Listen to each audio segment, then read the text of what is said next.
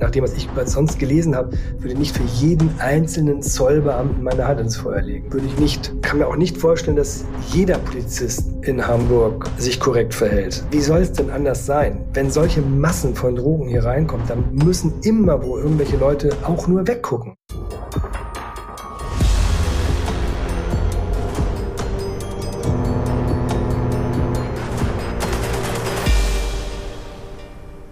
Herzlich willkommen zu einer neuen Folge Ocean Crime.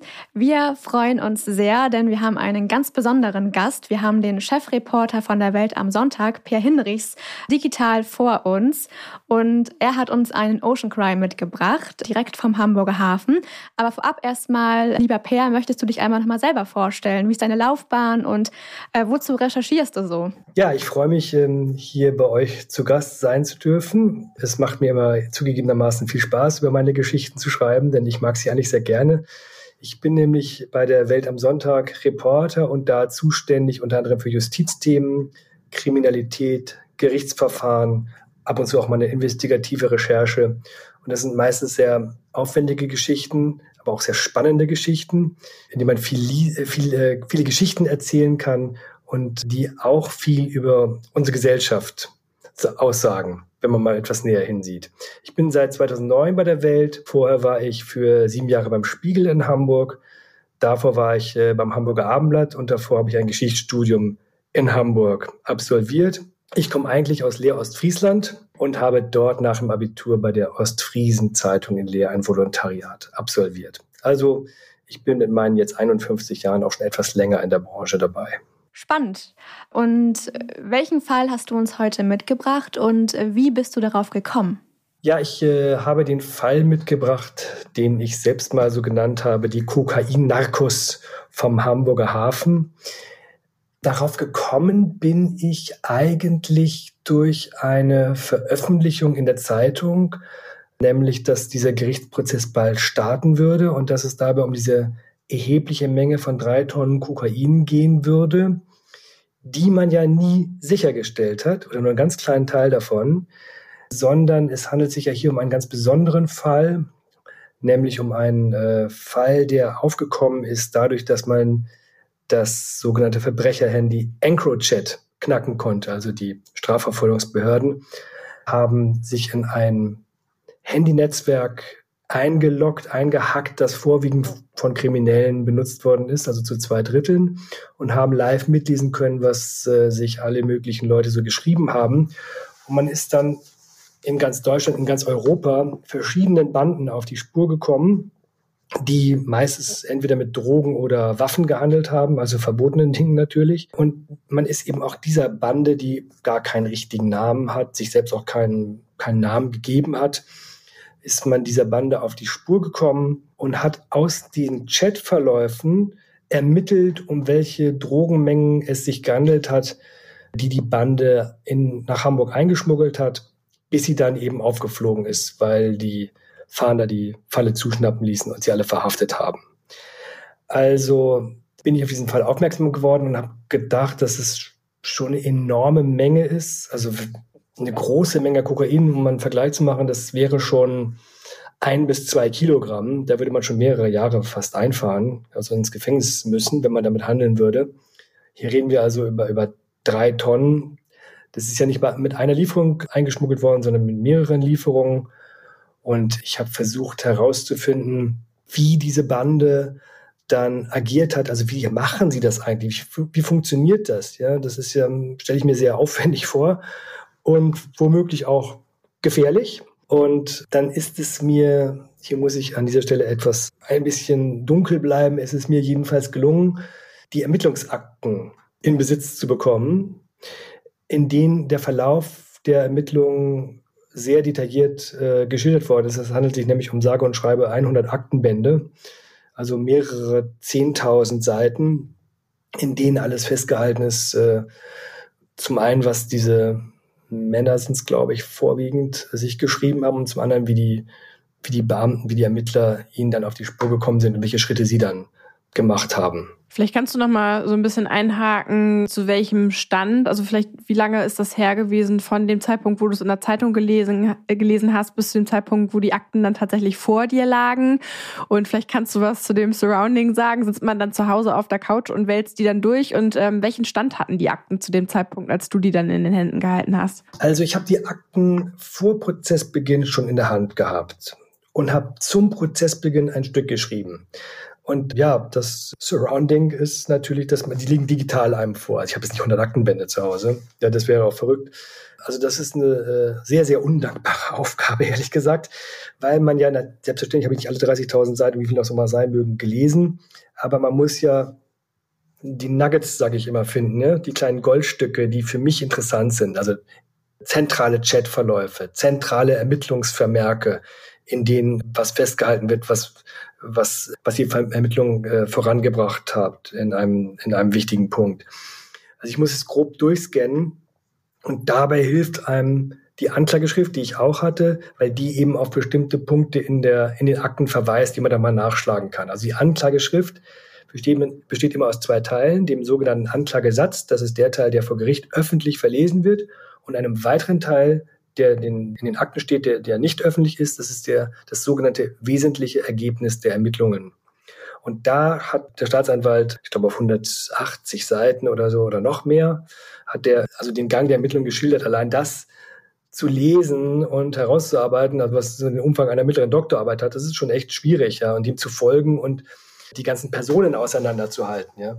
Ich habe mir dann so ein Organigramm gemacht, wer jetzt eigentlich wie heißt in Wirklichkeit, also Klarname, der EncroChat, das EncroChat-Pseudonym, der Nickname in den Chatverläufen und welche Position er hatte und wer mit wem zusammengearbeitet hat und welche Rolle er hat. Das war dann schon äh, recht aufwendig. Mir hilft ja dabei sozusagen keiner. Ich muss mir das schon selber zusammensuchen, wie sich was in der Akte zusammenfasst. Und wie bekommt man dann so als Nichtwissende den Klarnamen raus? Also wie war das dann klar, dass die Person, ja, so wie sie im Chat hieß, dann auch zugeordnet werden konnte? Das war schon ermittelt dann. Die Klarnamen stehen ja in der Akte durchaus drin.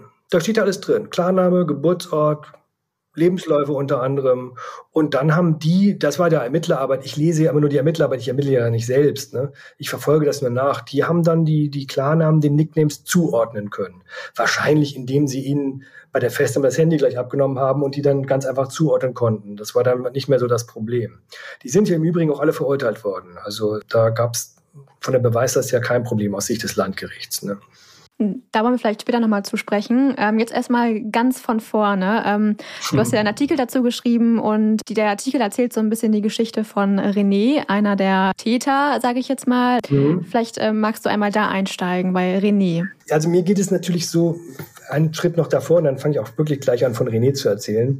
Mir geht es ja immer so, dass ich eine Akte wohl anders lese als ein Jurist. Ein Jurist will immer wissen, wo ist die Tat, wo sind Beweismittel und wo sind Verdächtiger, wo ist der Täter, ja. Ähm, der versucht da eine Tat zu haben, hat dann Beweismittel und will dann versucht herausfinden oder herausfinden, sieht dann, da ist gegen eine Norm verstoßen worden und wie bewerte ich das?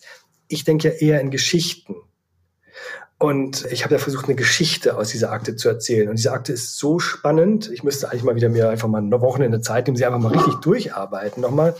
Die ist so spannend, weil sie voller kleiner Geschichten steckt. Ja. Und am Schluss sagt der Anwalt ja auch, das ist wie so ein Netflix-Drehbuch. Und ich hatte wirklich das Gefühl, das ist ein Netflix-Drehbuch. Ja. Ich hätte, könnte jetzt, wenn ich da Ahnung von hätte, ein Drehbuch schreiben.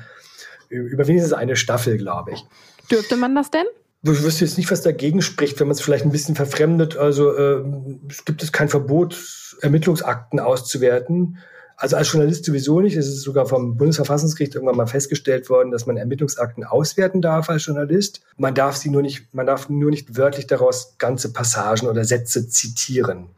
Also das ist so ein etwas wackelige, windige Vorschrift, die die da gemacht haben. Aber erstmal ist damit klar, dass man sie haben darf und sich aus ihnen bedienen darf und so eine Geschichte schreiben darf, wie ich sie geschrieben habe. Wir haben beim, beim Drehbuch, also angenommen, man würde ein Drehbuch tatsächlich schreiben und daraus würde eine Fernsehserie entstehen, dann wäre es eine zivilrechtliche Frage, ob sich Leute erkannt fühlen. Äh, die könnten das dann dagegen klagen. Was gab es in der Vergangenheit auch immer wieder. Ja. Das Risiko würde ich jetzt für gering halten. weil es ja dann noch eine öffentliche Verhandlung gäbe. Aber so, das erstmal dazu. Also dieses mit den Akten, das ist so eine Sache. Man muss sie irgendwie bekommen als Journalist, man, muss, man kann sich nicht mal alles erzählen lassen. Ich muss schon selber schwarz auf weiß sehen, was passiert ist. Ich muss ja meine, für mich auch die Quellen haben, auf denen ein Artikel basiert. Wir, wir denken uns ja nichts aus. Ja, wir sind relativ nah dran an wissenschaftlicher Arbeit oder an der Arbeit eines Historikers. Wir bemühen uns immer schriftlich alles zu haben und verschiedene Dinge aus verschiedenen Quellen zusammenzusuchen. Naja, und wenn ich jetzt also jetzt zurück endlich zu René und der Frage. Wenn ich also in Geschichten denke, dann habe ich zu, gleich zu Anfang diese Geschichte von René G. Wir nennen ihn vielleicht in Folge einfach nur René, äh, gesehen, der, der ja mal im Drogenschmuggel tätig war und dann von sich aus den Absprung geschafft hat und eine Lehre gemacht hat und in der Berufsschule war. Und dann geht er eines Tages aus der Berufsschule raus, nichts ahnend, und trifft auf seinen ehemaligen Dealerkollegen oder seinen Boss, für den er mitgearbeitet hat. Der sagt, komm mal mit, ich will dir was zeigen. Und dann macht er den Kofferraum auf und der liegt, das ganze Kofferraum liegt voller Drogen. Und dieser Typ sagt zu ihm, René, komm wieder zu mir, ich mache Hamburg zu Miami. Und ähm, dann ist es um René geschehen. Er denkt, ach, warum soll ich zur Berufsschule gehen und eine komische Ausbildung machen? Warum mache ich nicht einfach das schnelle Geld mit den Drogen? Und er steigt wieder ein. Das finde ich eine absolut irre, irre Szene, die, die wirklich ausgedacht klingt. Ja? Aber sie hat wohl so stattgefunden. Jedenfalls hat René G. das so bei der Polizei ausgesagt. Und äh, das war für mich so ein, so ein Moment, wo ähm, wo sehr viel zusammenkam, nämlich die Macht der Drogen, nicht nur in dem Sinne, dass es einfach sehr, sehr viele Menschen gibt, die Drogen nehmen, also jetzt reden wir hier meistenteils über Kokain, sondern eben auch die Versuchung, die sie auf viele Leute oder einige Leute jedenfalls ausüben kann, damit das schnelle Geld zu machen, eben mit der Gefahr, dass man erwischt wird und sehr, sehr lange im Gefängnis verschwindet, ne? ohne dass man vielleicht da sehr viel zurücklegen konnte. Und äh, was genau hat René denn jetzt genau gemacht? Also René hat dann kleinere Dienstleistungen für die Gruppe gemacht, die sich ja sehr stark diversifiziert hat, wie man das so im Wirtschaftsdeutschen sagt.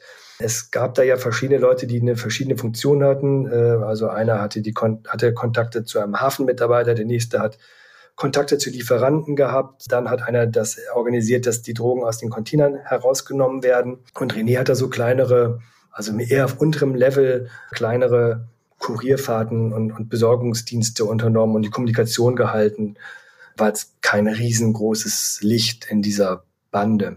Vielleicht noch, was ich auch ganz interessant fand, weil ich zugegebenermaßen vorher jetzt nicht so die Ahnung hatte, ich hatte mir immer das so vorgestellt, dass es in Hamburg irgendwie einen großen Boss gibt, einen Paten und über den läuft das dann alles mit dem Drogenhandel und keiner kommt an dem vorbei und niemand weiß, wer es ist oder vielleicht wissen es ein paar Leute, aber sie können nichts beweisen und so weiter und so fort. Das ist alles Quatsch.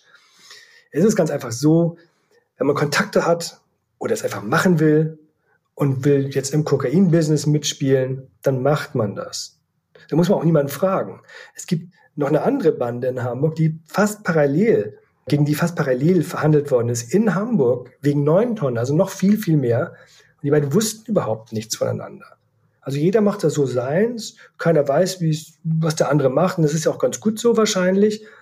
Und äh, äh, es gibt auch keinen, der einen hindert sozusagen, weil man jetzt in irgendeinen Geschäftsbereich eindringt, sondern man kann einfach loslegen. Und so haben die das auch gemacht. Die haben einfach losgelegt. Die kannten einander und dann kannte der noch einen und dann haben sie sich zusammengefunden. Und das ist, Bande ist natürlich auch so ein Begriff. Ähm, ja, sind sie, aber ich finde, es ist mehr so ein loser Zusammenschluss von Kriminellen, die über, über, über einen bestimmten Zeitraum zusammengearbeitet haben, wie so eine Drogenzelle. Ja die dann eben Kokain importiert haben. Und wenn sie nicht nach drei, vier Jahren aufgeflogen wären, dann würden sie es vielleicht jetzt noch machen, vielleicht hätten sie sich dann mal woanders entwickelt. Also es ist keine richtige Mafia-Organisation in Hamburg, sondern es sind viele kleine lokale Netzwerke, die nebeneinander herarbeiten, vielleicht auch kooperieren, aber wo es keine Konkurrenz gibt. Allein deswegen, so habe ich es verstanden, weil die meisten nichts von, von dem Drogenschmuggel nebenan wissen. Ich kann jetzt einfach weitersprechen. Und zwar gab es nämlich zwischen diesen Fällen eine Figur, die in beiden Fällen aufgetaucht ist und in beiden Akten aufgetaucht ist. Und das war eine Frau. Und diese Frau arbeitete in der Hafenbehörde. Und das fand ich sehr interessant, dass eine Frau sozusagen zwei, also die hat denen geholfen, die Container, in denen die Drogen versteckt waren, aus dem Hafen zu bringen. Und das fand ich sehr spannend, dass diese Frau zu beiden diesen Zellen Kontakt hatte, aber niemals selbst auf der Anklagebank zu sehen war und äh, nicht Gegenstand eines Ermittlungsverfahrens war. Und ich habe die Staatsanwaltschaft gefragt, was denn mit dieser Frau eigentlich ist. Und dann hat die Staatsanwaltschaft äh, mir geschrieben, dazu können wir leider nichts sagen. Das, leider haben sie nichts gesagt, nicht geschrieben. Sie haben geschrieben, dazu können wir nichts sagen. Was verspricht, dass es mit dieser Frau irgendwas nie, nicht stimmt, in dem Sinne, dass sie womöglich entweder eine Art Kronzeugin ist äh, oder vielleicht eine verdeckte Ermittlerin. Also ähm, es gibt jetzt immer noch so für mich jedenfalls noch so kleine Geheimnisse, was die Struktur dieser Zellen und ihrer mutmaßlichen Komplizen im Hafen oder vielleicht beim Zoll hat. Es äh, sind da noch so ein paar Fragen offen.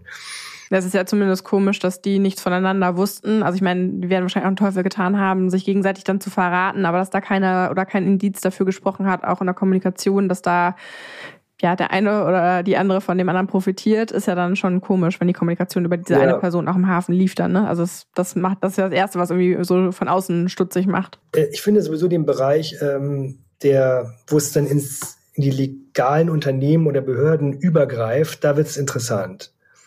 Also es gab dann ja so Hafenarbeiter, die denen geholfen haben. Es gab einen im anderen Fall, diesem neuen tollen Fall, den ich gar nicht so eng beleuchtet habe, da gab es jemanden, der im Containerterminal arbeitete und denen die Container freigeschaltet hat, sodass sie aus dem Hafen rausgekommen sind. Ich sage da vielleicht gleich noch was dazu zur Funktionsweise.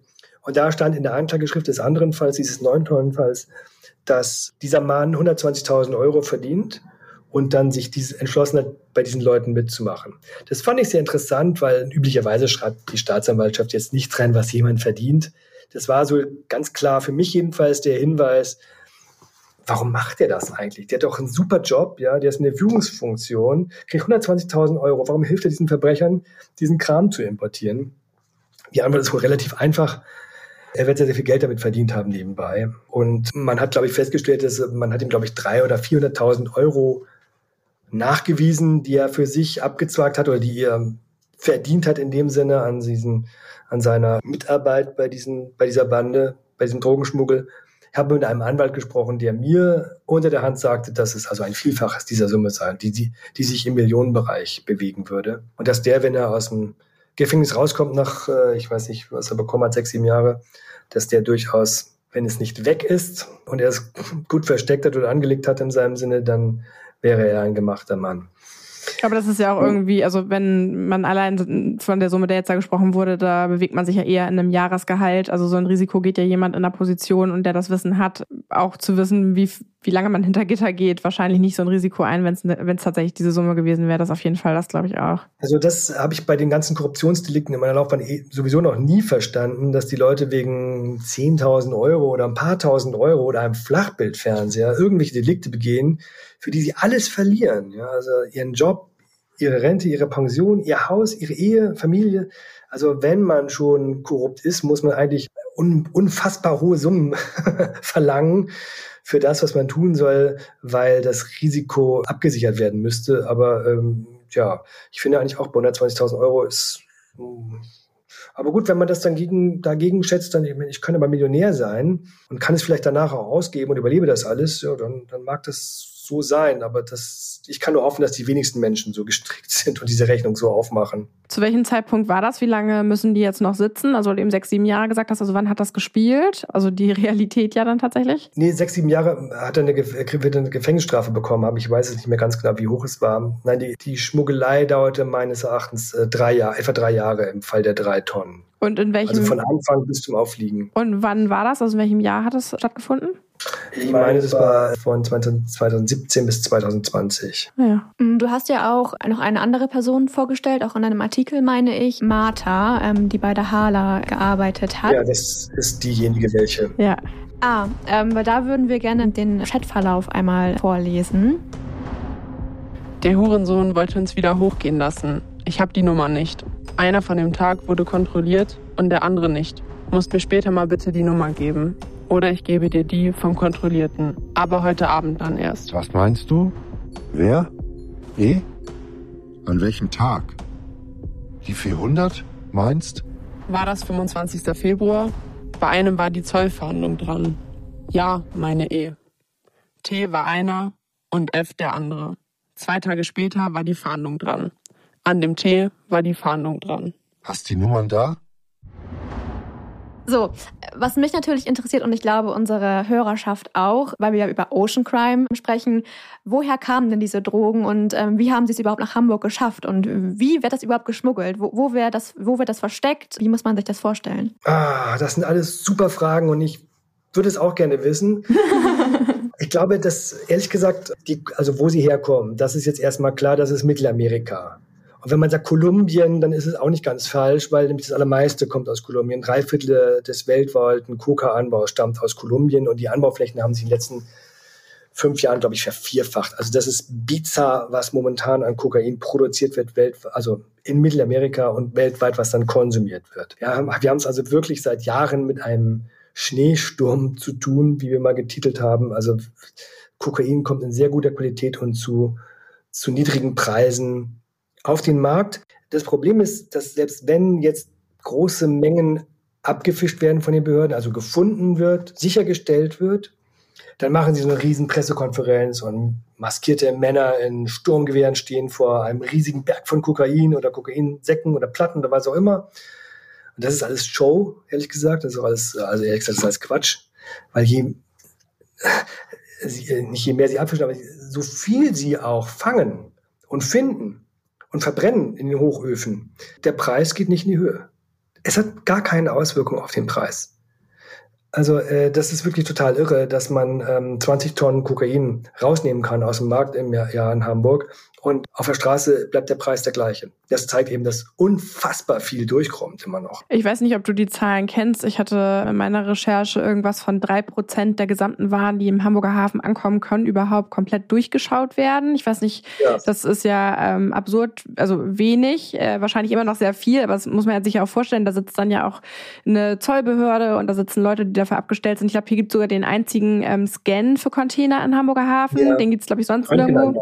Mhm. Genau. Also das, also das, das mit den Drogenfunden verhält es sich so, in Wahrheit ist es nämlich so, dass wenn die so eine Riesenfund machen, haben sie immer einen Tipp bekommen. Und der kommt meistens dann auch aus Holland und der Holländer hat es dann von den Amerikanern oder von den Mittelamerikanern, wen auch immer, weil die ja dann häufig auch, auch nach Rotterdam fahren.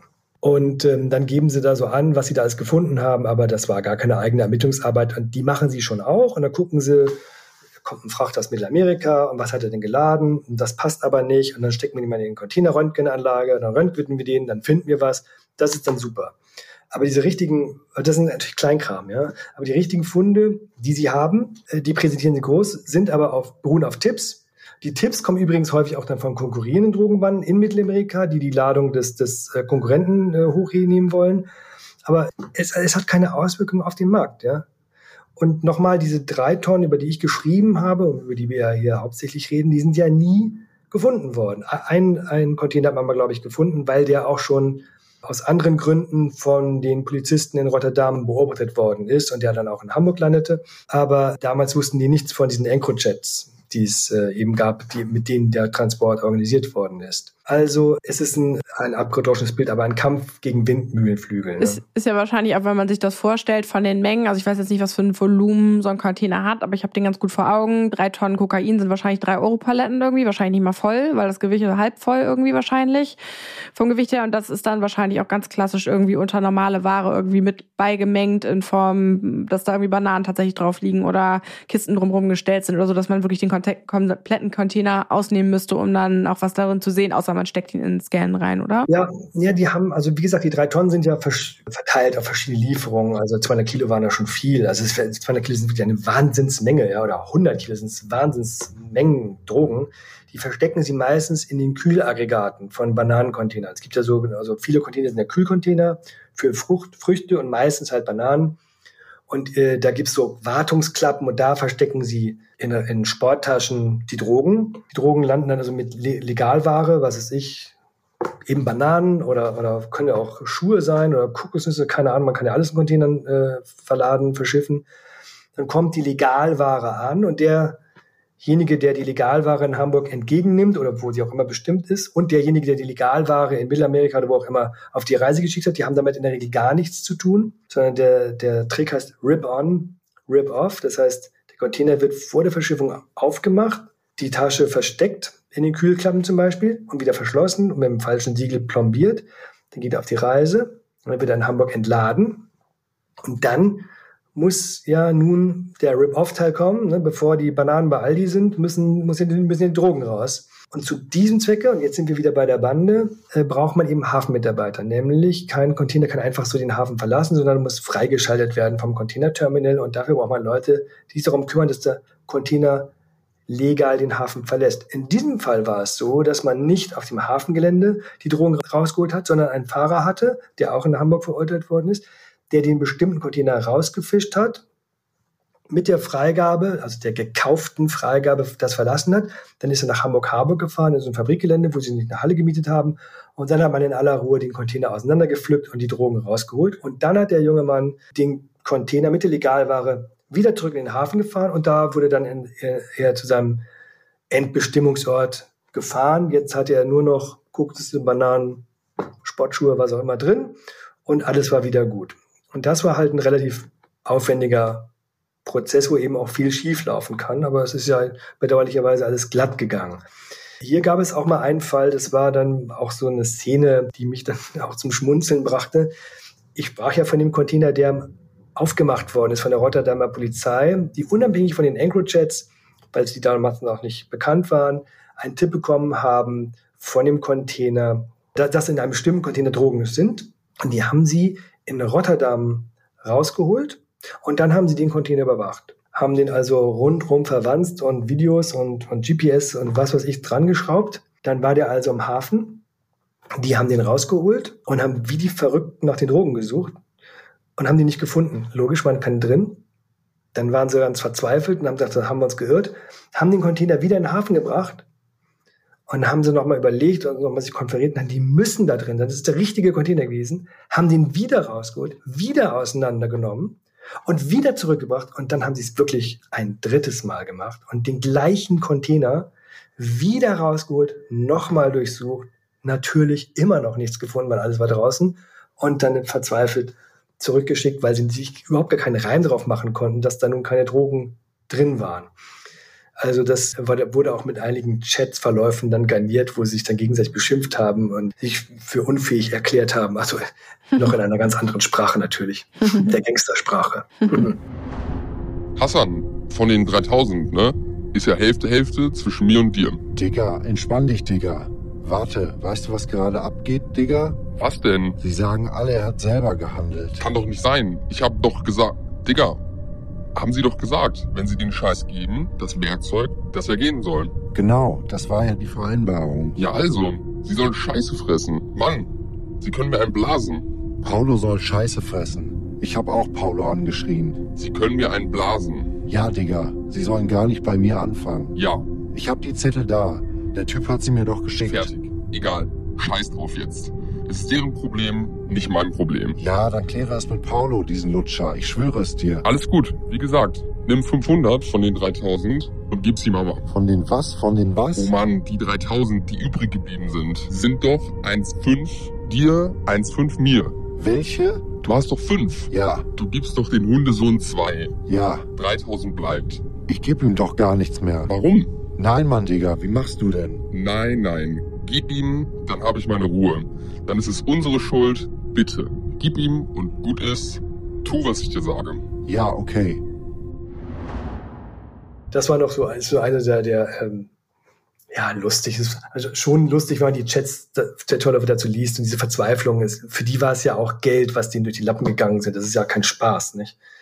In dem Zusammenhang vielleicht auch noch interessant, kein Spaß. Sie hatten mal einen Konflikt mit einer Bande, mit der sie zusammengearbeitet haben, die äh, holländisch-kolumbianisch von den Verfolgungs-, von den Strafverfolgungsbehörden benannt worden ist, also von den Ermittlern. Und da sollte es dann so eine Aussprache geben. Also es ging natürlich um Geld und wem, wer wem was schuldet. Und dann haben die sich wirklich in Hamburg, in der Fischbeker Heide im Süden von Hamburg, nachts auf dem Parkplatz getroffen. Zehn Jungs von der einen Seite und zehn Jungs auf der anderen Seite und standen sich so gegenüber so High Noon Western, wie in so einem Quentin Tarantino Film, Hände an der an der Waffe sozusagen, oder nehme ich jedenfalls mal an, dass sie bewaffnet waren und sicherlich schwer bewaffnet waren. Dann haben sie sich da irgendwie ausgesprochen. Die Holländer hatten noch einen jungen Mann gekidnappt, als Faustpfand gefesselt, entführt. Zwei Tage bei sich beide und die ein bisschen eingeschüchtert, dem haben sie jetzt nichts getan oder so. Die haben sie da bei der Gelegenheit freigelassen, aber die Sache ausdiskutiert.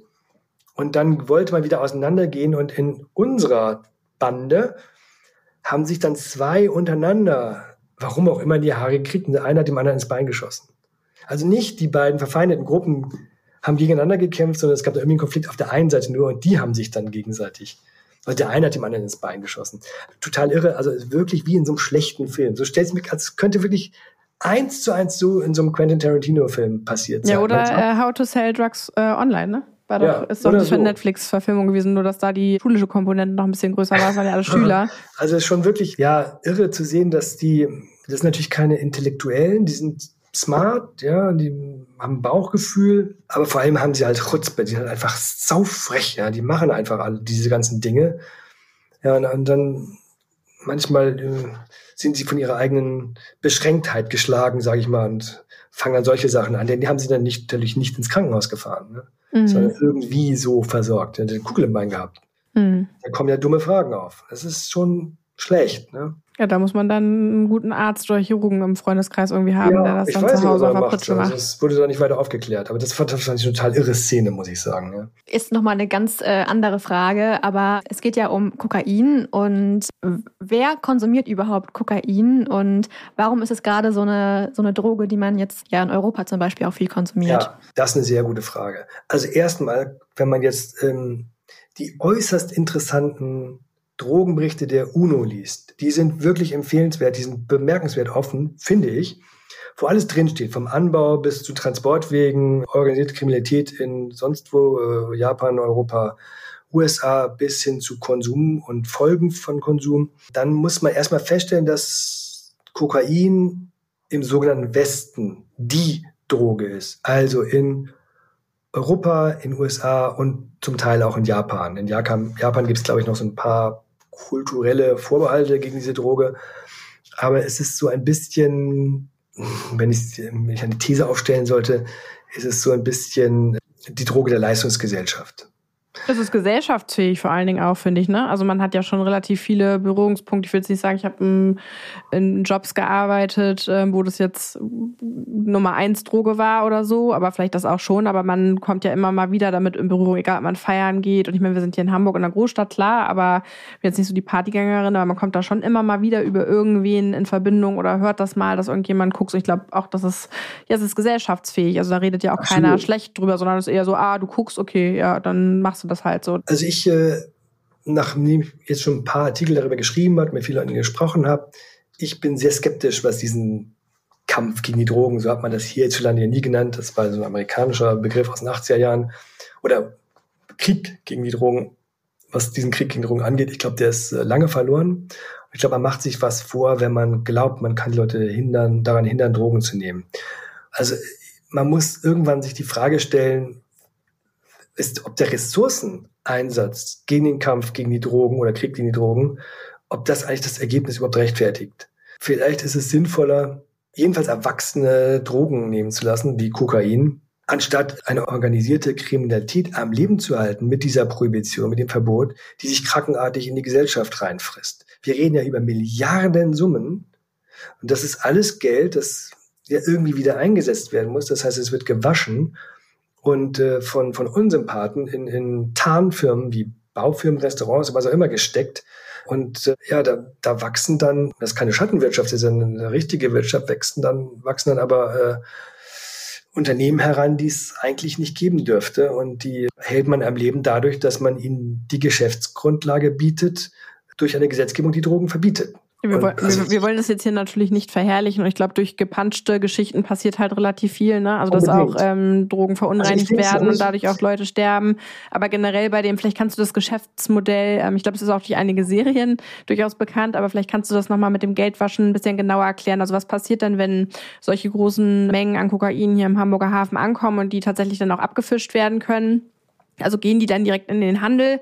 Und wenn ja, wie kommt man dann an das Geld überhaupt dran, ohne dass auffällt, dass solche großen Summen durch ein Drogengeschäft entstanden sind? Vielleicht kannst du da ein Beispiel nennen, wie sowas funktionieren kann? Also das, was ich jetzt gesagt habe, ähm, das betrifft natürlich nur den oberen Kreis einer tatsächlich organisierten Kriminalität, die Milliardensummen oder zum Teil Millionensummen eben scheffelt. In diese, diese richtigen Netzwerke sitzen dann eher in Italien und vor allem in Albanien. Und da kommt dann eben so viel Geld zusammen, dass das Geld irgendwo hindrängt, sozusagen. Ich kann nicht irgendwie 100 Millionen irgendwo einbuddeln, sondern ich muss es ja irgendwie, muss damit ja was machen. Ja, das ist ja der Druck im System. Wenn wir jetzt über unsere Leute sprechen im Hamburger Hafen, da verteilt sich das so ein bisschen. Da ist sozusagen jetzt noch nicht genug da, dass man jetzt einen Broturm bauen muss, um seine 100 Millionen loszuwerden, irgendwie sowas.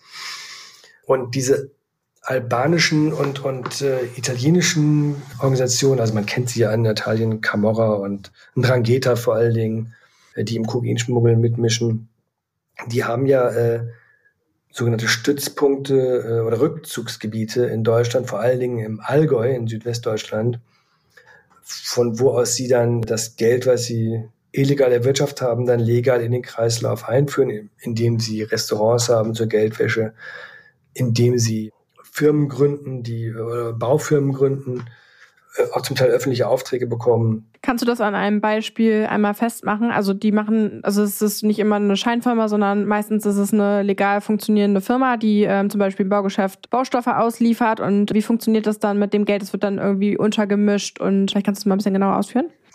Ja, also das ist jetzt zugegebenermaßen nicht unbedingt mein Spezialgebiet, weil ich mich auf diese Hamburger Sache äh, beschränkt habe. Aber von dem was ich weiß, ist, dass es eine, dass die, ist, dass diese ganzen Gangsterbanden, diese Kokainschmuggel-Netzwerke einfach sehr viele Verbindungen haben in die Legalwirtschaft. Und das fängt an bei Steuerberatern, Rechtsanwälten, die sich darauf spezialisiert haben, die Sachen weiß zu waschen. Und es ist sehr schwer für die Polizei, sagt sie auch immer, das äh, genau zu verfolgen, weil die das halt so geschickt machen. Die sind halt nicht, die sind dann nicht mehr doof. Ja? Die machen das alles richtig. Und äh, es wird sich ja immer beschwert von, von Seiten von Polizeigewerkschaftern zum Beispiel, dass die Gesetze in Deutschland so lasch sind, dass die gar nicht die Mittel haben, das nachvollziehen zu können. Also Italien hat sehr, sehr viel schärfere Ermittlungsmittel, lässt viel mehr äh, schärfere Ermittlungsmethoden zu, um diese Geldflüsse nachvollziehen zu können. Hier ist das, ist die Problematik, jedenfalls wenn man jetzt diesen Polizeigewerkschaftern glaubt, Kriminalisten glaubt, ist die Problematik gar nicht so bekannt, und es ist auch ein Phänomen, dass je weniger man im Bereich der organisierten Kriminalität ermittelt, desto weniger findet man halt heraus. Das ist ein Ermittlungsdelikt. Wenn ich jetzt also anfange, ich nehme stelle 100 Polizisten ein, die nichts anderes machen, als den Weg des Geldes im Kokainschmuggel in Deutschland zu verfolgen, dann werde ich auf einmal irgendwas rausbekommen, wenn die gut sind. Wenn ich es aber lasse, was ich jetzt tue, dann werde ich es äh, schlicht und greifend nicht wissen und man wird dann immer angewiesen sein auf äh, Hilfe aus Italien, ja, die dann immer sagen, ja Mensch, wir haben hier doch alles und äh, passt doch mal auf, was bei euch passiert, ja. Die sind nämlich bei euch, weil sie es bei uns nicht können, ne, was sie bei euch tun, mhm. diese Mafiosi. Also das ist ein, ein, Problem in Deutschland, gerade was den Verbleib des Geldes angeht, das offensichtlich in der Politik noch nicht so erkannt worden ist und was man sich schlicht und ergreifend nicht aufhasst. Denn was ich nicht ermittle nochmal, das findet nicht statt und gibt es eben auch nicht. Mhm. Jetzt noch einmal äh, zu unserem Fall. Saßt du in den Verhandlungen auch dabei? Hast du dir die Verhandlungen angeguckt? Ja, zwei, dreimal saß ich da. Hab die da gesehen. Gab es ja, da sowas wie da... Reue? Also habst du da. Nee. Ja, ein bisschen frech waren sie schon, ein bisschen mhm. gegrinst und so, was sie so machen, aber es tun die häufig. Ich meine, es ist auch schwierig, wie, wie soll man selbst vor Gericht auftreten. Also ich macht man Pokerface, dann geht's an nichts an, schreibt man dann, dann grinst man, dann ist er frech. Ja, also es ist als Angeklagter kann man es eh nicht richtig machen. So. Ja, die sind ja noch relativ jung, so in den 30, 20er, 30ern waren sie, glaube ich, die meisten. Tja, sicherlich wissen die eine ganze Menge auch, was die Verbindung nach, nach Mittelamerika angeht. Ich hatte es ja vorhin gesagt, also in Wahrheit weiß keiner, wer denn da die Drogen und wo genau in den Container gesteckt hat. Das ist völlige Blackbox. Das hat keiner richtig mitgekriegt. Geht uns ja so gesehen strafrechtlich auch nichts an, weil es ist ja dann im Ausland. Aber man wird ja gerne wissen, wie so ein Netzwerk funktioniert, ne? so grundsätzlich. Äh, also grundsätzlich weiß man es auch, wie, wie es aber funktioniert hat, mit wem man da zusammengearbeitet hat. Aber das, das blieb da außen vor. Die haben, wie gesagt, mit diesen Holländern zusammengearbeitet, mit dieser holländisch-kolumbianischen Narkobande. Ich glaube, es kann schon sein, dass für die selbst da auch schon Schluss war, dass die auch nicht genau wussten, wer in Kolumbien dann, von wem sie es da genau gekauft haben. Ja.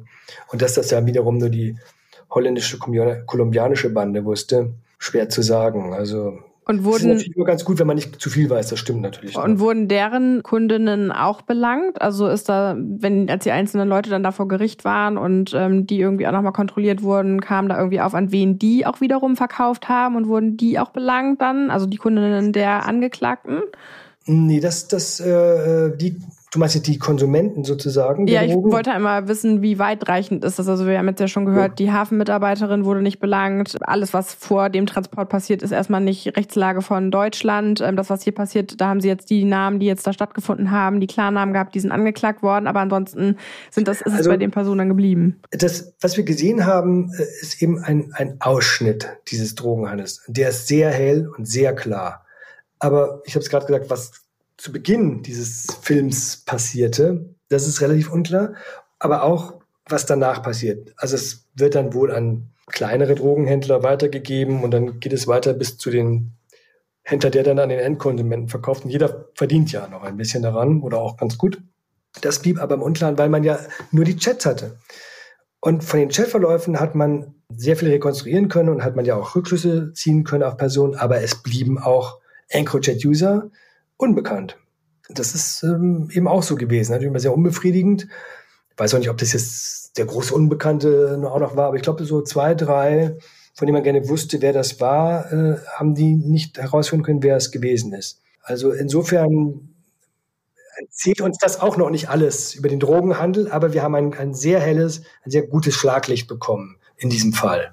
Also vielleicht sind immer noch am Hamburger Hafen ähm, Personen, die da verwickelt waren und ähm, davon gekommen sind. Ja, vielleicht. unbedingt. Und das ist halt sehr gefährlich. Ne? Aber was heißt gefährlich? Also das, das ist das, wo, wo, wo organisierte Kriminalität wirklich ihr, ihre schlechte Wirkung entfaltet, indem sie eben Leute korrumpiert, die in legalen Positionen, wichtigen legalen Positionen arbeitet, arbeiten. Das ist äh, das, was unappetitlich ist. Also ich würde jetzt auch nicht das ist jetzt gemein, weil ich kann es gar nicht äh, beweisen, aber nach dem, was ich sonst gelesen habe, würde ich nicht für jeden einzelnen Zollbeamten meine Hand ins Feuer legen. Würde ich nicht. Kann mir auch nicht vorstellen, dass jeder Polizist in Hamburg sich korrekt verhält. Wie soll es denn anders sein? Wenn solche Massen von Drogen hier reinkommen, dann müssen immer wo irgendwelche Leute auch nur weggucken. Ja, das reicht ja schon. Ja?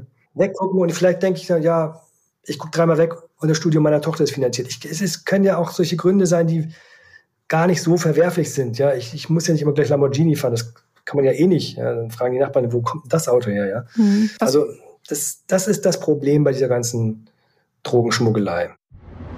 Werbung. Wir haben für diese Folge einen Partner und ich finde es der Partner passt einfach richtig, richtig gut. Und zwar geht es wieder um Spiele und das sind Krimispiele.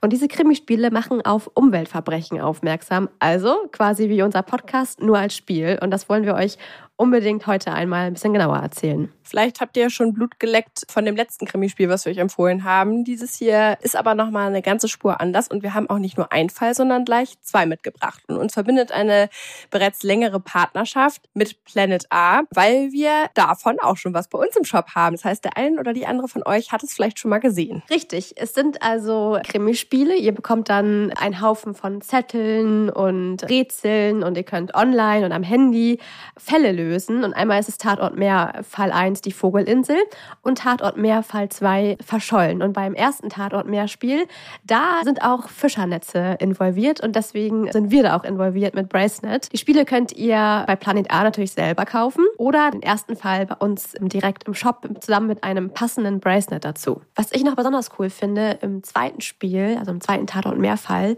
ist äh, Sea Shepherd integriert. Also im Spiel direkt als Organisation und wir wissen ja, wir haben viele Sea Shepherd-Fans hier, die den Podcast hören und wir selber sind ja auch Sea Shepherd-Fans. Und das finde ich eine richtig starke Idee, dass man ein Spiel mit einer NGO verknüpft, um da noch ein bisschen mehr Aufmerksamkeit zu generieren. Um euch nochmal so einen kleinen Einblick äh, zu geben, wie das Ganze aussehen kann. Also bei der Vogelinsel zum Beispiel geht es um Smilla. Smilla geht verschwunden und ihr sollt quasi herausfinden, wer dafür verantwortlich ist und sie findet, bevor es zu spät ist. Ihr überprüft Alibis und Motive, ihr analysiert Tonaufnahmen und Videos und ihr recherchiert online. Ihr kontaktiert sogar beteiligte Personen per E-Mail und per Telefon. Also wer jetzt noch nicht gehuckt ist und Bock darauf hat, weiß ich auch nicht. Also für die dunkleren Tage und Abende können wir das sehr empfehlen. Viel Spaß damit. Und noch eine kleine Überraschung für euch. Und zwar bekommt ihr einen Gutschein von uns. Der Code MEHR10, also mehr wie das Meer und dann ein 10 dahinter. Alles steht wie immer in den Shownotes.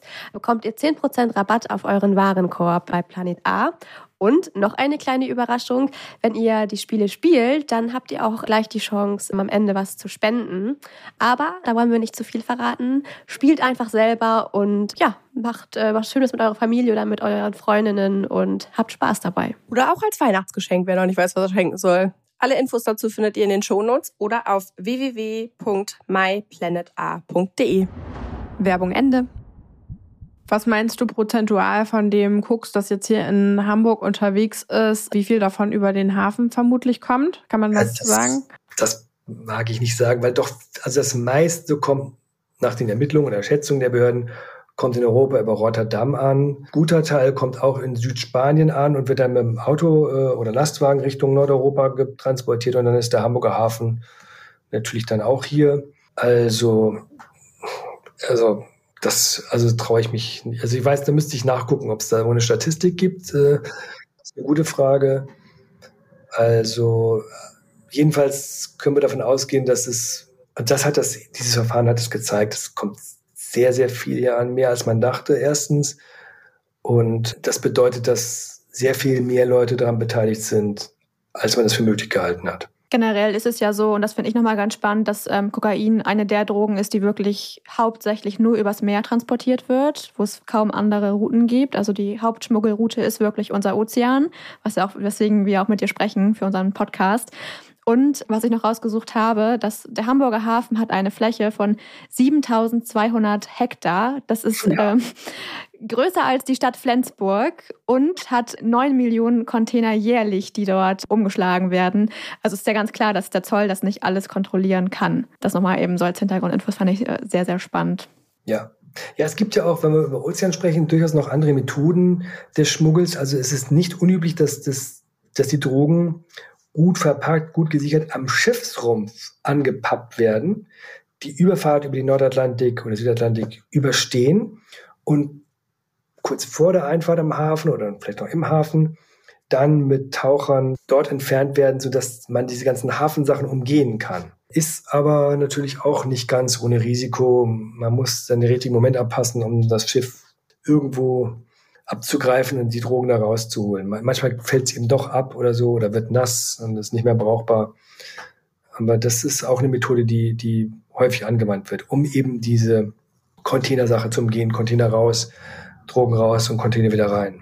Mhm. Gab ja auch schon das ein oder andere Mal äh, Leute, die dann am Elbstrand saßen und das ein oder andere Päckchen angeschwemmt wurde, ähm, was dann natürlich auch gemeldet wurde. Also solltet ihr das Glück haben und eine Wohnung mit Elbblick haben, dann ähm, haltet mal die Augen offen. Vielleicht werdet ihr da Zeugin eines äh, echten Kriminalfalls und habt das Spannende direkt vor eurer Tür. Ich kann nur abraten, das Zeug an sich zu nehmen, denn es ist strafbar das wäre jetzt mein nächster Satz gewesen. das wäre eher mehr für die Action und äh, vielleicht auch sicher vom Balkon dann die Polizei zu rufen und sich selber nicht einzumischen. Du hattest hier noch ähm, gefrorenes Ananasfleisch. Muss man das nochmal, das, also den Satz, den habe ich die ganze Zeit hier im Blick. Äh, was hat es damit auf sich? Ja, das ist ja auch so eine, eine interessante Sache, dass man Drogen zwischen gefrorenen Ananasfruchtfleisch versteckt. Ich wusste nicht, dass es gefrorenes Ananasfruchtfleisch gibt, was äh, über die See geschippert wird. Ich dachte eigentlich, dass es nur ganze Ananas wären. Denn offensichtlich verfügt dieses gefrorene Ananasfruchtfleisch über die Fähigkeit, äh, dass Röntgenstrahlen da nicht durchdringen können. Und wer also Drogen schmuggeln will und einen Kühlcontainer und gefrorenes Ananasfruchtfleisch zur Hand hat, der ist gut daran beraten, offensichtlich die Päckchen dann dazwischen zu legen, weil die Röntgenstrahlen da nicht durchkommen. Es ist nur aber ja so, wenn, das hilft wahrscheinlich auf der einen Seite, aber wenn die schon einen Tipp haben und es dann da rein, reinstellen in, den, in die Röntgenanlage, den Container und sehen, dass es Ananas-Fruchtfleisch ist und sie also einen Verdacht haben, einen Tipp haben oder Verdacht haben, dann machen sie es vielleicht ja auch auf und gucken mal rein. Also das sind ja auch nicht völlig von gestern, die Zollfahnder. Also ob der, der Trick dann wirklich hält, das weiß ich jetzt auch nicht. Aber jedenfalls wurde das so mal thematisiert, ja. Du hattest dann gesagt, es kam dann zu einem, einem Prozess und auch zu einer Verurteilung. Ähm, wie wurde das aufgenommen? Warst du bei der Verurteilung selber mit dabei? Oder, ähm nee, war ich nicht. Ähm, die wurden dann zu sehr langen Haftstrafen verurteilt. Zum Teil haben sie auch ein Geständnis abgelegt. Bei Ancrotet gibt es noch eine Sache, die ist juristisch etwas kompliziert. Es gibt ja im deutschen Strafprozessrecht den Begriff des Beweisverwertungsverbots. Das heißt, die Polizei darf nicht auf alle möglichen denkbaren Wege, also mal platt gesagt durch Folter oder so, äh, Informationen oder Geständnisse erzwingen und aus, aus Verdächtigen oder Angeklagten herausholen, sondern sie muss sich an die Regeln der Strafprozessordnung halten. Natürlich gehört ein, ein Folterverbot aus ganz vielen Gründen dazu. Das ist immer so ein ganz plattes Beispiel gewesen aber es gehören eben auch andere komplizierte formaljuristische Auflagen dazu. Und äh, hier bei EncroChat ist es so, dass das eigentlich ein französisches System war und die französische Gendarmerie, also die Polizei in Frankreich, äh, Wind bekommen hat, dass da was nicht richtig ist. Und sie haben einen Mitarbeiter von EncroChat umgedreht, der ihnen Zugriff gewährt hat auf die Dateien. Sie konnten also live mitlesen und vergangene Chats auswerten. Und sie haben diese Informationen mit anderen Polizeien in Europa geteilt. Und ob dieses Vorgehen der französischen Polizei und die Übernahme der französischen Ermittlungsergebnisse, also oder das Profitieren der deutschen Polizei an den Ergebnissen der französischen Ermittlungsarbeit und der, der Art und Weise, wie die Franzosen das gemacht haben, ob das nach den Regeln der Strafprozessordnung der deutschen Strafprozessordnung möglich ist oder ob das nach deutscher Strafprozessordnung, nach deutschem Recht eigentlich nicht gehen würde, weil das äh, verschiedene, verschiedene Gesetzen nicht entspricht oder Normen nicht entspricht. Das ist jetzt Gegenstand von zahlreichen Revisionsanträgen.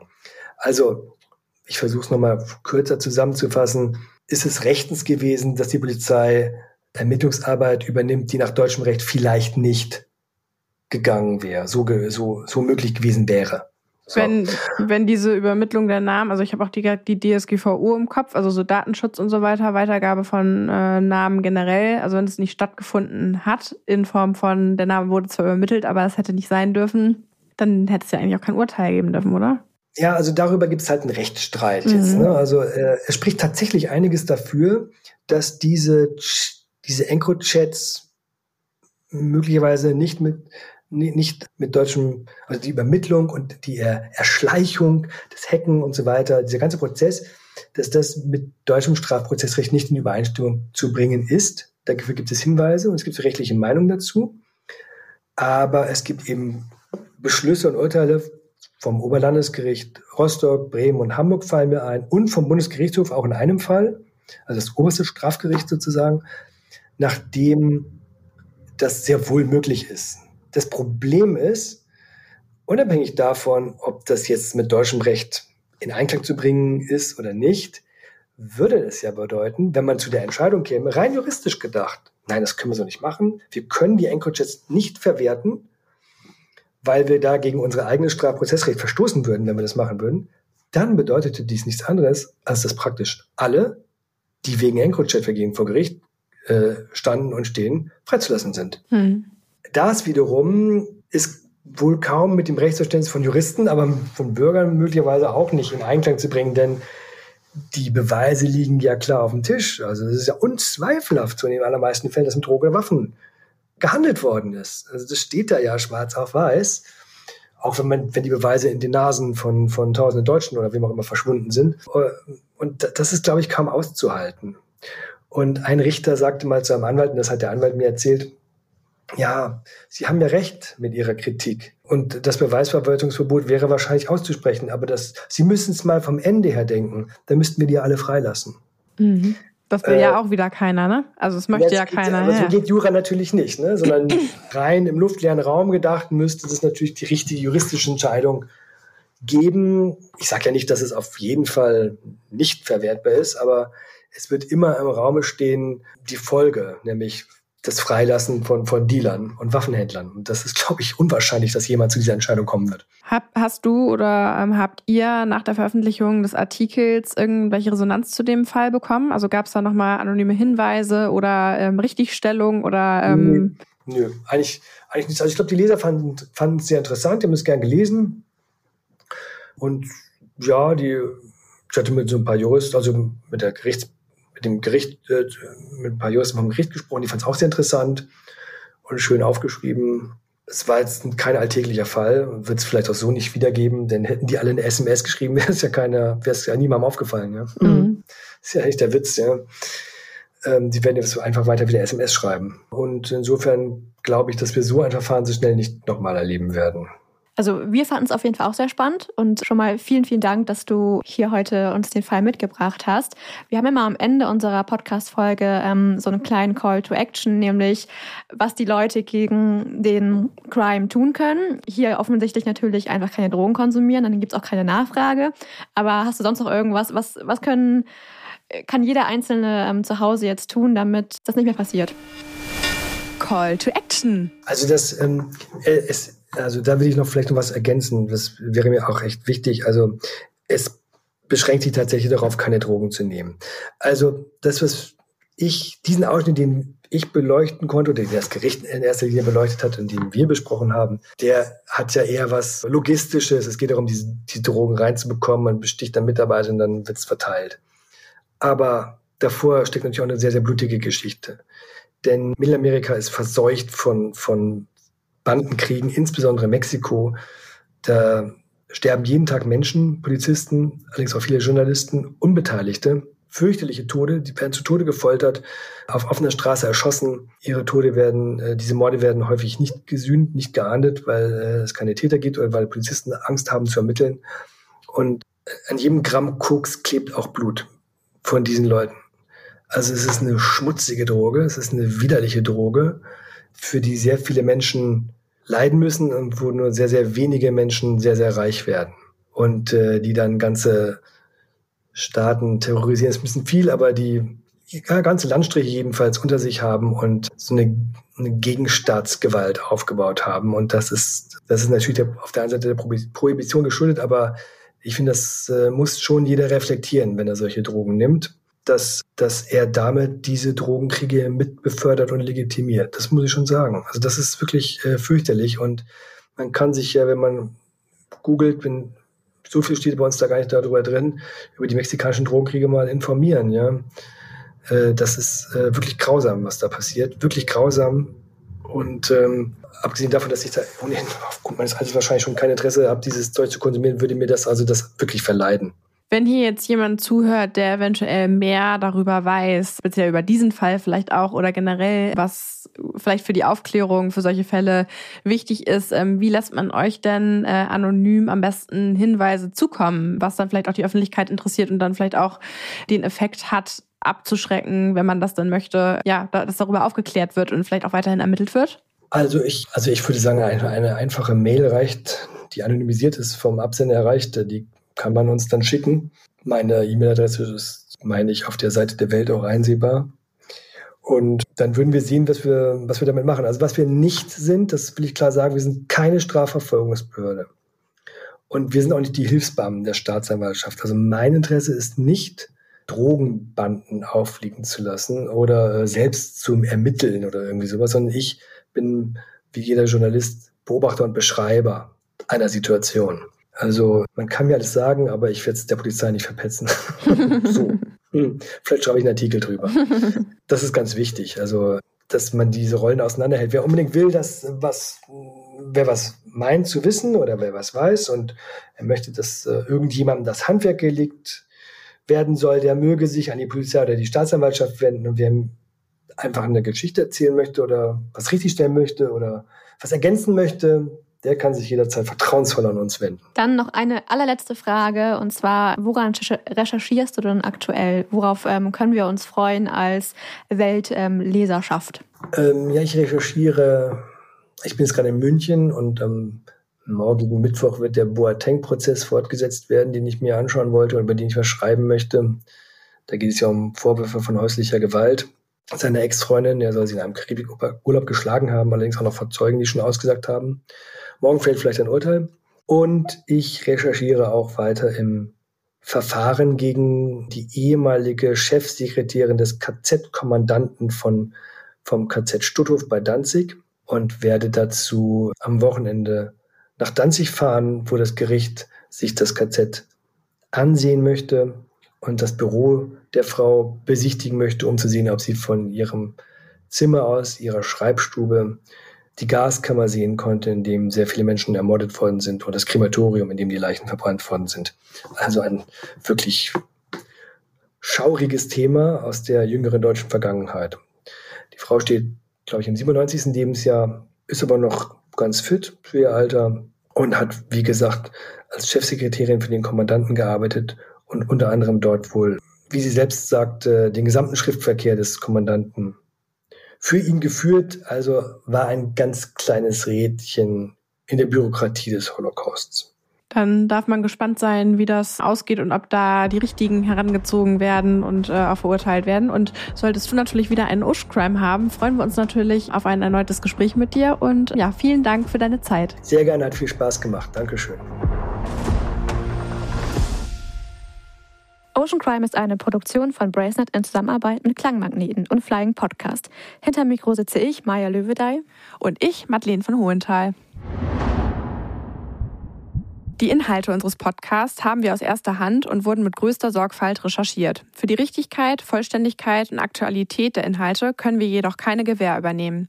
Wir schließen jegliche Haftung für das Offenlegen von geheimen Informationen aus und wir können keine Haftung für eventuelle Folgen übernehmen.